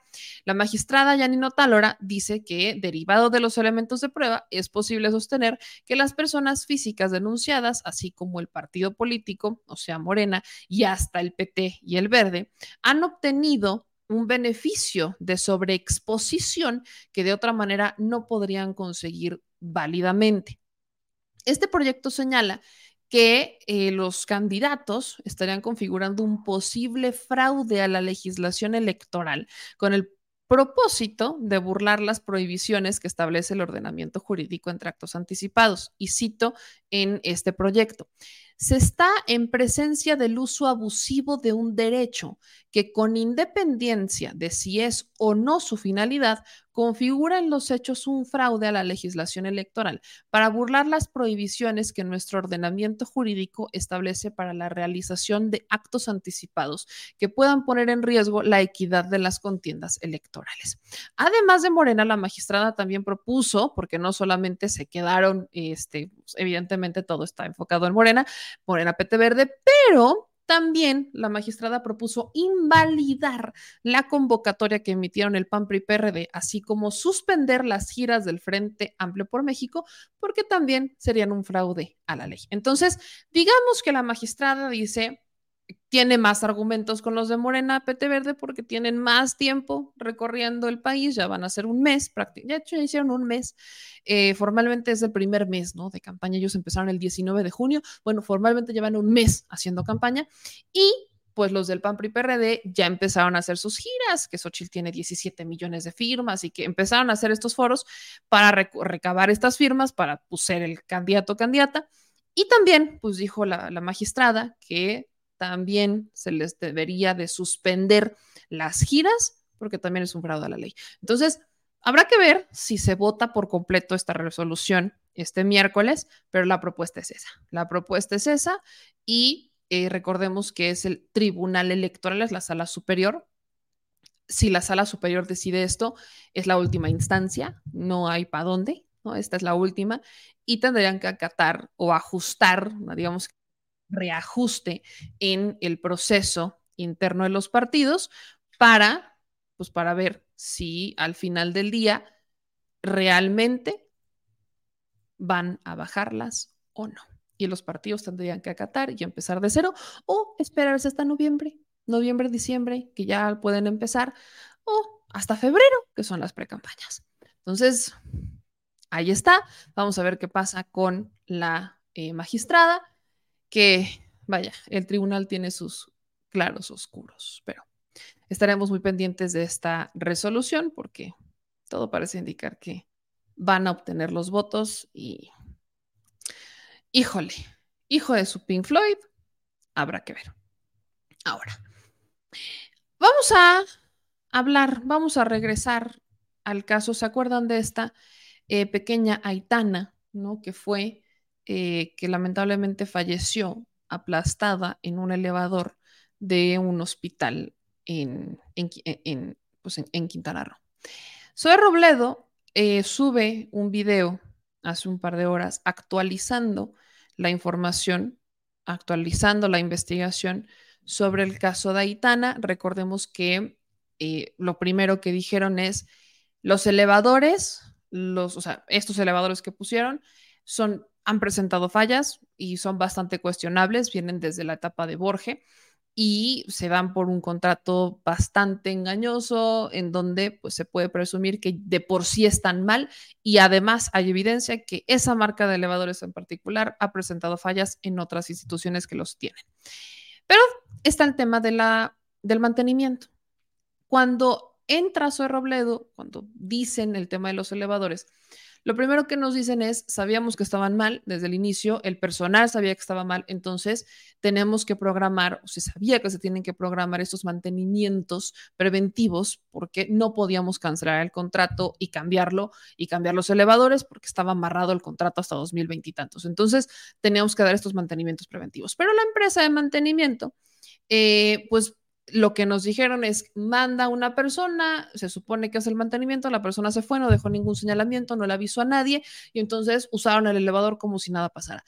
Y a partir de ahí, los cuestionamientos que nosotros hicimos es, a ver, ok, los contratos, ok, el del mantenimiento, eso no es culpa del IMSS como tal, pero, ¿qué hay del personal dentro del hospital? que sabía que ese elevador estaba mal y que su último conoció, la última información que tuvo es que lo estaban reparando no tuvo información de que ya lo habían reparado, sino que sabía que estaba mal. ¿En dónde está ese personal que se supone que tenía que supervisar, que tenía que vigilar, que tenía que estar al pendiente? O sea, ¿en dónde está ese? O sea, ahí no va a haber nada, no va a pasar nada, no vamos a decir nada. Este elevador sabían que estaba mal desde hace mucho tiempo. Entonces, ¿qué va a pasar? Pues Zoe Robledo actualiza la información porque sí se separaron, se suspendieron sus labores a ciertos funcionarios del IMSS de ese hospital para realizar las investigaciones correspondientes y pues esto es lo que actualiza él todavía, director del IMSS. Con respecto al lamentable y doloroso fallecimiento de la pequeña Aitana, y en seguimiento a lo informado el pasado miércoles, quiero compartirles nueva información. El sábado convoqué a sesión extraordinaria al Consejo Técnico del IMSS, que es el máximo órgano del instituto, Ahí les planteé una serie de medidas de apoyo y de atención para la familia. Entre los acuerdos más importantes y que puedo compartirles están los siguientes. Atención médica, seguro de salud y acompañamiento psicológico permanente al núcleo familiar de Aitana, becas educativas para sus hermanos mayores de 17 y de 20 años, medidas económicas que atienden a la esfera afectiva y medidas económicas que atienden la esfera material. Por petición expresa de la familia, estas no las haré públicas. Además, medidas de no repetición y de memoria. Ya con estos acuerdos aprobados, el domingo viajé a Tinum, en Yucatán, para reunirme el lunes con el señor Patricio y la señora Karina, papá y mamá de Aitana. Ahí, en su casa, pude informarles personalmente de estas medidas, pude reiterarles las condolencias de todo el IMSS, pero también pude manifestarles mi indignación personal, como padre de familia, y con ellos, en persona, asumir compromisos puntuales. Desde el primer momento ha habido presencia de parte del Seguro Social a través de un grupo y un equipo multidisciplinario. Se han tenido varias reuniones con la familia, adicional a la comunicación personal que hemos mantenido. Durante esta visita, don Patricio, padre de Aitana, me dijo algo muy importante que tendré presente durante todo este proceso y quizá durante toda mi vida. Y hoy se los quiero compartir. Me dijo, póngase en mi lugar. Yo confío que si los resultados de las investigaciones le satisfacen a usted, que también es papá, y lo dejan tranquilo a usted, me dejarán tranquilo a mí. Si no es así, yo tampoco lo estaré. Tiene razón, don Patricio, y así lo asumo. Tiene que conocerse la verdad sobre las causas del suceso. Tiene que haber justicia, tiene que establecerse responsabilidades, tiene que haber medidas de no repetición. Esto no puede volver a ocurrir en ninguna parte del país. Por ello, desde el inicio se conformó un grupo técnico a nivel central en relación a tres de los aspectos e investigaciones más importantes. La primera, una investigación sobre los hechos de ese día. Inició ya una investigación laboral interna y esto incluye las horas previas al accidente cuando personal de la empresa de mantenimiento acudió al hospital. En segundo lugar, una investigación sobre los contratos que desde enero del 2019 diversas delegaciones del IMSS le dieron a la empresa Citravem. Es a la empresa a la que tenemos demandada. Y también eh, una investigación sobre la adquisición de los elevadores marca ITRA que ocurrió en 2016. Era la marca del elevador donde ocurrió el accidente.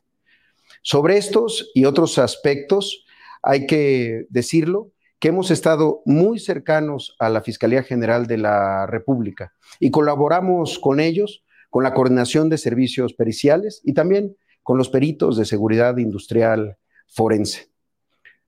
Por la memoria de Aitana, por la tranquilidad de la familia, por la certeza de todas y todos nuestros derechohabientes, esto no va a quedar impune.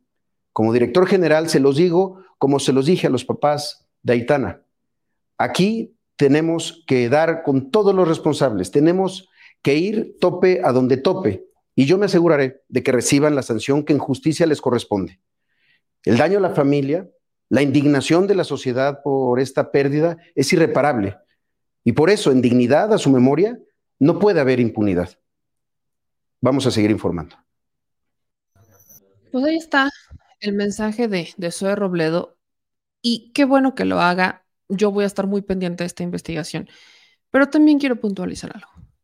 Es muy triste y no no termina de pasar. Que cuando ocurre una tragedia, entonces ahora sí nos ponemos pilas. ¿A qué me refiero? Quiero que ustedes escuchen este comentario que nos hacen eh, este chilenauta, Azael. Bebe, llevamos entre 10 y 15 años con fallas en los nueve elevadores que tenemos en especialidades del Centro Médico La Raza. Ahora lo que hicieron fue colocar cinta amarilla en todos los pisos de las puertas. Estos comentarios me están llegando desde que criticamos esa tragedia, porque el problema es que no es el único elevador que está en esta situación, que vaya, no ha pasado o no nos hemos enterado que se haya dado otra tragedia con un elevador similar, pero tiene que pasar algo tiene que detonar algo, tiene que existir una tragedia para que entonces se empiecen a tomar medidas generalizadas. Porque aquí no es un tema de que sepan o no las condiciones en las que están. Lo saben. ¿Por qué lo saben? Porque doctores, enfermeros, camilleros, enfermeros lo viven diario, diario. Residentes lo viven diario. Estar en el hospital ya falló, se, normaliza. Luego te quejas, pasas la queja, viene y ta, ta, ta. Y es un tema administrativo y burocrático tan largo que se supone que alguien tiene que llegar en algún momento a solucionarlo y no pasa, no lo solucionan. En un hospital, por el, por, vaya, por el día a día de un hospital, busca soluciones. Si no está este elevador, pues te vas a tener que ir al otro que está más lejos y, tienes que terminar buscando soluciones. Pero aún así, están mal.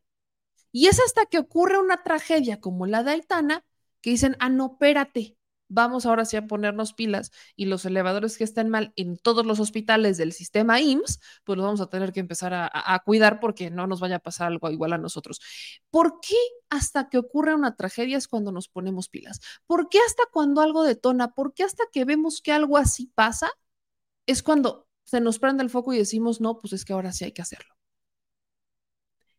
El hubiera no existe, pero si existiera, Imagínense qué hubiera pasado si en este hospital se hubiera mandado una nota, un memo a todo el personal de no se utiliza este elevador porque está fallando, vienen los de mantenimiento y hasta que no les notifiquemos que está resuelto el problema, ese elevador no se usa.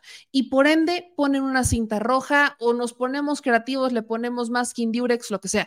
¿Se imaginan qué hubiera pasado? Si el personal administrativo del hospital simplemente hubiera tomado esa precaución de informarle a todo su personal, enfermeros, camilleros, a todos, que ese elevador no funcionaba y que no se usa hasta que tengan confirmación de que funciona y que desde el principio alguien lo hubiera puesto, no sirve, ¿se imaginan qué hubiera pasado? Cosas tan sencillas. Pero la cultura de prevención nada más no se nos da. Y es hasta que ocurre una tragedia que despertamos. Ojalá que la cultura de prevención la vayamos asumiendo, porque si no, esas tragedias van a seguir ocurriendo y nos vamos a seguir quejando y vamos a seguir criticando. Así que hay que estar muy pendientes del caso de Aitana y ojalá puedan reflexionar un poquito también desde allá. Y me voy con una historia porque, miren, es martes y quiero leer sus comentarios y la neta es que también queremos descansar. Pero hoy hubo una historia, una historia muy interesante y, debo decir una historia muy linda. ¿Y quién es protagonista de esta historia?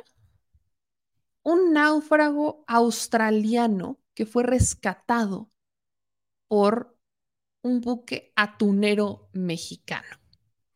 La historia la sube Grupo Tuni, o Atún Tuni, que es el, o sea, es la empresa, es el buque, eh, de, de, Atún Tuni, que justamente rescata a este náufrago. Ahí les va el hilo. Un buque atunero de nuestra familia Tuni rescató a un náufrago australiano que además estaba con su perrita, que llevaba tres meses perdido en el océano. Oscar Mesa Oregón, que es el capitán, lideraba la tripulación involucrada en esta misión de rescate. Y en Tuni estamos muy orgullosos del coraje y la determinación de todos los involucrados al salvar la vida del náufrago Timothy Lindsay Shaddock. Timothy, de 54 años, y su adorable perrita Vela fueron encontrados a más de 1.200 millas de tierra firme a bordo de su catamarán Aloha Toa. Después de enfrentar innumerables desafíos, finalmente avistaron nuestra flota, Grupo Martuni. Ven, aquí está la perrita y aquí está el náufrago. Grupo Mar notificó a las autoridades pertinentes y activaron los protocolos de emergencia en coordinación con la Secretaría de la Marina, la Capitanía de Puerto, Inmigración, Sanidad Internacional, la Embajada Australiana, todos por el objetivo de regresar a Timothy y a Bella a casa. Estamos muy felices de anunciar que gracias a estos esfuerzos conjuntos, el señor Shaddock recibió la atención médica, hidratación y alimentación necesarias para su recuperación. Esto es lo que ponen, ¿no? A Tuntuni. Y evidentemente a Tuntuni aquí se puso en modo, aquí somos los héroes y salvamos el día. Y justo, vaya, hasta uniformaron al náufrago. Poco les faltó por ponerle una playera a la perrita. No, aquí está la foto. Ya de cómo quedó, este, ya cuando vean, la misión fue un éxito, todos con sus playeras de Tuni, el náufrago con su playera de Tuni, aquí está la perrita, pero pues ahora sí que ellos fueron los héroes de la historia. Este buque fue, estos pescadores fueron los héroes de esta historia al rescatar a una persona que estaba eh, tres meses, que pasó tres meses náufrago junto con su perrita. Tres meses. El señor Shack y su perrita estaban naufragando. Ya están en el puerto de Manzanillo y aquí entra el Instituto Nacional de Migración. El Instituto Nacional de Migración emitió un comunicado al respecto ya de la llegada formal del señor Shadow, ya, lo tienen, ya lo revisaron y además ya regularizaron su situación migratoria. Aquí están algunas imágenes que comparten desde migración de, cómo estaba la cosa. Eh, ¿Qué es lo que va a pasar? El Instituto Nacional de Migración auxilió, ya estando eh, en Manzanillo, a una persona eh, de nacionalidad australiana de nombre Timothy Lindsay Shattuck, quien fue avistado y rescatado junto a su perrita Bella por la tripulación de una nave este, pesquera tras naufragar por alrededor de tres meses en alta mar del Océano Pacífico Mexicano.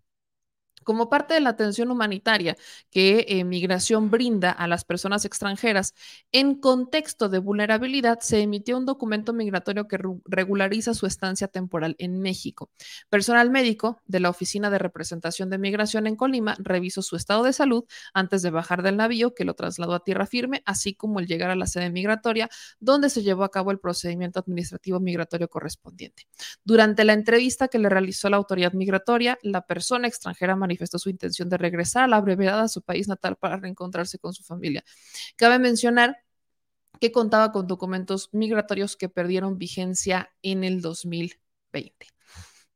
Entonces ya llegó este señor de 54 años y su perrita, tocaron eh, tierra, ahí está. Eh, esto, vaya, e, es una, es una historia interesante porque ahí les va lo que pasó. Hace tres meses Tim Shattuck, un marinero australiano, este marinero australiano y su perrita, salieron de La Paz, Baja California, rumbo a la Polinesia francesa, un trayecto de más de 6.000 más de kilómetros. Lamentablemente una tormenta dañó su embarcación y ahí se quedaron varados tres meses. La tripulación del buque atunero que se llama María Delia eh, es lo que, la que los rescata. Shadow, pues estaba bastante emocionado. Ustedes pueden ver su cara cuando están los medios y demás, porque ya dio entrevistas y los medios. O sea, fue una historia. Eh, está muy emocionado porque pues ya tocó tierra, está con su perrita. Eh, justo lo que decía es, hay muchos días buenos y muchos días malos. Intenté encontrar la felicidad dentro de mí mismo y la encontré bastante. También disfruto estar en el agua. la última vez que vio el agua, o que vio la tierra, perdón, fue en el mar de Cortés, en el Golfo de California, a principios de mayo y era noche de luna llena. La compañía pues ya notificó el rescate y aunque ya está regularizada su situación migratoria, pues está en una estancia temporal en México, pues lo que él quiere es regresar a su casa, por favor, y nada más no me lo vayan a mandar en bote, ¿no? No me lo vayan a mandar en barco, cómprenle su boletito de avión y que por favor regrese a su casa junto con su perrita Vela, que pues lo estuvo acompañando tres meses naufragando. Híjole, es una, es una de esas bonitas noticias, de esas bonitas noticias que podemos compartir con ustedes. Esta sí es una bonita noticia, es una verdadera joya, así que qué maravilla que se pueda compartir y que pues usted pueda ser parte de esta bonita historia. Qué bonita historia. Vamos con sus comentarios. Dicen, estas historias me llenan el alma, dice Morenita Ramírez. El, el perrito se miraba muy contento. Ay, es que sabía que no se lo pudo comer. Miren, no lo digan de broma, pero estando tres meses en, el mar y hay personas que han hecho eso y cosas peores. Pero dos almas siguen vivas, como dice Sergio. Este dicen, solo falta que hagan la película y tú ni sea el productor. Justo lo que dije es, siento que va a haber una serie de Netflix al respecto. Siento que aquí va a haber historia. Siento que ya eh, tenemos preparados a nuestros actores de Hollywood listos bueno, quién sabe, porque acuérdense que están en paro, este, listos para hacer una historia sobre estos tres meses y que los héroes son mexicanos. Eso es lo que más, eso está chingón. El, héroe de esta película son nuestros pesqueros mexicanos. Las aguas del Pacífico. llega. Joya. La veo venir, la veo venir. Y libro también. Dicen que en VIX. No, yo creo que va a ser Netflix. Existe, existe un libro de unos pescadores de Nayarit, de. San Blas, que se llama 38 días a la deriva. ¿no? Imagínate si hicieron ese libro 38 días a la deriva. Ahora imagínense tres meses. por tres, ¿no? Sí. Porque habla justamente de un naufragio así de... No, la perrita, pues, la perrita no sé si es cierto. En las fotos se ve la perrita bien delgadita. Sí, Sí, se los dos estaban bien delgaditos. sí, Bien, bien delgaditos. final feliz. Dicen aquí en, en otras teorías de Oscar, según un helicóptero le avisó a Tuni para que fueran a buscarlo. Probablemente, o sea, digo, probablemente, o sea, si, a ver, si el helicóptero está ahí, Aquí vas y lo rescatas. Claro, o sea, qué, qué bueno que lo hicieron y yo sí estoy orgullosa de que haya Museo de los Héroes, los mexicanos, qué bonito. Qué bonito que se rescató una persona, la neta, qué chido. Este, dicen acá en sus comentarios. Y el, el, el atún Tuni le, do- le da una dotación de por vida a este náufrago. Yo creo que lo último que va a querer comer es pescado este hombre. En un rato. En un rato. No sé. Dice Ivonne. Tú, tú no quieres comer camarón. Pues qué bueno que se destapó la lata de gusanos, pero recuerden que hay muchas cosas que no sabemos. Recuerden lo que le informa el presidente, que los hospitales estaban tomados por corrupción. Eh, por el caso del IMSS. Ah, Es que tú no estabas aquí. No, sí, sí, sí. No estabas. Eh, Meme, tienes muchos canales tratando de usar tu espacio. Cuéntame más. He visto que a veces agarran nuestros videos y los comparten. Digo, no tengo tema, nada más pues etiquétenos. ¿no? Digo, pues ahora sí que aplica la máxima de yo no tengo problema, nada más pues la etiqueta, ¿no? De dónde viene el video, no sé. Un- un- cuestiones básicas de. No, Miren, no les estoy pidiendo que me citen en APA, ¿no? Los que tenemos, los- todos sabemos lo que es una cita en APA, y es una tragedia. Entonces, no le estoy pidiendo que me hagan estas citas, solamente pues, la etiqueta de quién, nada más agradece. Karen Hill dice: "Meme, Yo trabajo en una escuela en la delegación Miguel Hidalgo y en el sismo del 2017, Xochitl prometió las mejoras y lo peor, que hay testigos, videos y la seguimos esperando. Pues yo espero que Xochitl Galvez nos acepte la entrevista pronto. Miren, solo voy a rescatar y me voy a ver, se va, se va a escuchar medio culate, pero ahí les va. Quizás lo único bueno de que les vayan a, a- que probablemente habrá que ver qué decía el tribunal, les vayan a cancelar las giras a los de a todos los partidos, es que ya van a regresar a la Ciudad de México. Y que entonces no van a tener el pretexto de es que no tengo tiempo, porque estoy en gira y tengo que conseguir firmas. Entonces, lo único que rescato de eso es que probablemente los podemos presionar más para que podamos platicar con ellos y hacerle estas preguntas a todos los que acepten. Que por cierto, ahí les va spoiler. Hoy en el Senado, eh, Santiago Krill estaba en la mesa directiva, eh, estaba en los del premio y todo, pues, saludamos, lo saludo y todo. Y pues que agarro y que le digo a Santiago Krill, a ver cuándo va el programa. Y que agarra y que me dice, pues invítame. Y que agarro y que le contesto, ah, pues qué maravilla. Ya se armó. Entonces, ya estamos en pláticas con su, pues el que le lleva a medios, ¿no? Para ver si Santiago Krill se sienta a platicar con nosotros y pues podemos platicar decentemente con diferentes ideologías, evidentemente, pero pues al Chile. Miren, si Santiago Krill es capaz de aceptarnos una entrevista y Xochitl Galvez no, Santa Macospan. Pero ya veremos, ya veremos, dijo el otro.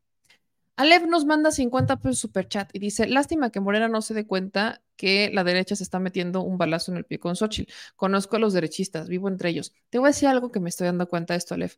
La derecha, pues no se da cuenta de esto. Morena sí.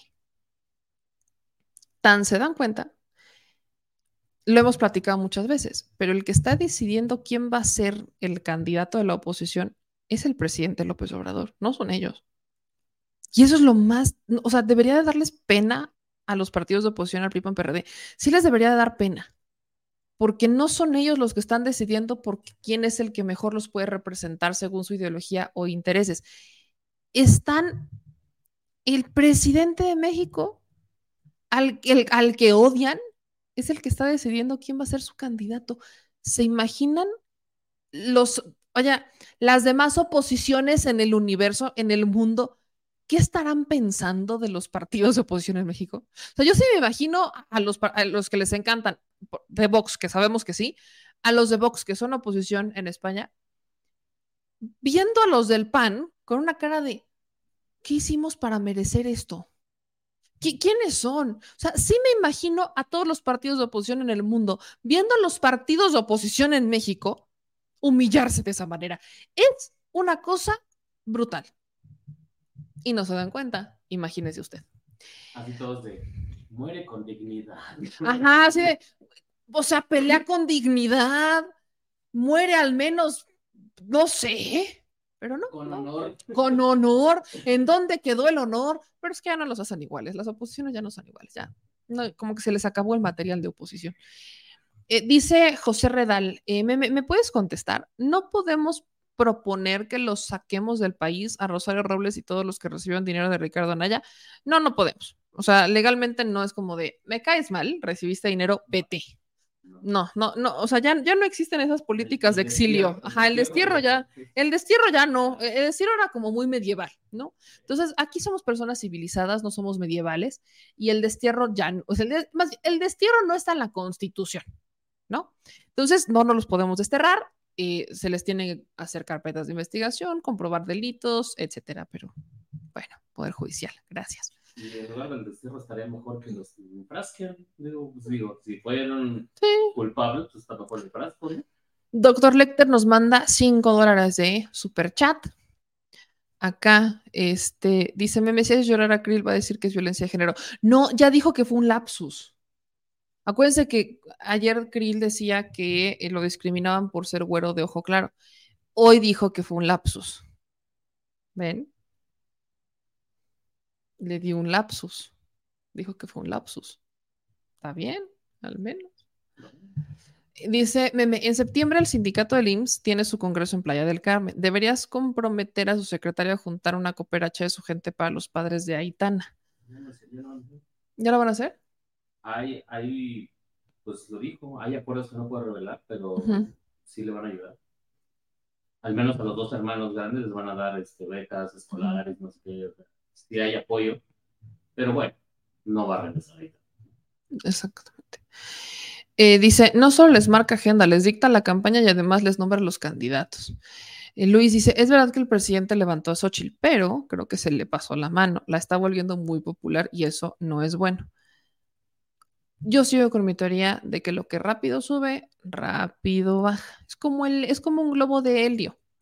Se infla y vuela pero se desinfla y se muere. Entonces yo sigo fiel con mi teoría, que el presidente, a ver, ¿cuál es la prueba más fiel de mi teoría? Lili Telles. El presidente abogaba desde la mañanera para que no, no, abrieran a Telles, que Lili Telles pues fuera, o sea, que la, la, dejaran entrar, ¿cómo se les ocurre? Que no sean groseros con Lili Telles. ¿Alguien sabe en dónde está Lili Telles ahorita? Guardadita. No la he visto en el Senado. Y se supone que estaba en la permanente, no la he visto, no ha ido, está ausente, se fue de vacaciones, yo creo. ¿En dónde está Lili Telles? ¿Alguien sabe? Esa es mi teoría con Xochitl Gálvez. Justo esa es mi teoría con Xochitl Gálvez. Habrá que ver. Habrá que ver. Pero bueno. Dice, Krill haría la película de Píntame Angelitos Güeros. Los güeritos también lloran. Es correcto. Pero bueno, ya nos vamos, mi gente chula. Gracias a todos por ver el programa el día de hoy y gracias a todos por sus mensajes, felicitaciones y por toda la buena vibra que siempre nos está llegando. No se les olvide, se, ya saben, la máxima de este programa, que nos ayuden dejando sus likes, suscribiéndose, activando las notificaciones, ayudando a crecer este bonito espacio que es suyo de ustedes y mío de nosotros. Entonces, gracias a los que nos ven y nos escuchan. A los que aguantan mi dulce voz en Spotify y en Apple Podcast. No se les olvide a los que nos ven en, en Spotify que es muy importante que armen sus listas de reproducción. O sea, cuando les gusta un episodio, que lo guarden en listas de reproducción, que le den me gusta, que también los compartan. Ahora sí que no sean envidiosos los de Spotify y Apple Podcast. Socialicen el podcast, compártanlo, no sé, algo etiquétenme, no, no sé, súbenlo a Instagram, no sé, ayúdenos a hacer virales los, los, este, los podcasts, a tener cada vez más eh, oyentes, escuchas en Apple y en Spotify, porque ahí nos encuentran como Mellamel. Y también nos encuentran en todas nos- nuestras benditas y maravillosas redes sociales, incluyendo Threads. Así que nos vemos mañana. Yo les mando un beso, beso, que es más ponchín que el beso. Así, Claramente. o sea, es breso de breso para todos mis bresabrosos. No dije breso de bresabrosos. Porque ahora son mis chilenautas bresabrosos, ¿ok? Yo siempre soy así de ingeniosa. Les mando, estoy cansada, ¿verdad? Sí, ya. Ya nos vamos. Gracias a todos los que nos mandan sus superchats, que nos ayudan, que nos mandan el superchat a través de PayPal o que lo hacen a través de nuestras cuentas bancarias que están en Banamex, aparecen en pantalla, pero también las encuentran en la descripción de nuestros videos de YouTube. Y si no, pues se las dicto, ¿no? Nuestro número de tarjeta Banamex es 5204 1658 6774 9198. Yo soy Bellamel, mis chilenautas sabrosísimos, les mando un beso, nos vemos mañana, que pasen una maravillosa noche, descansen. Adiós.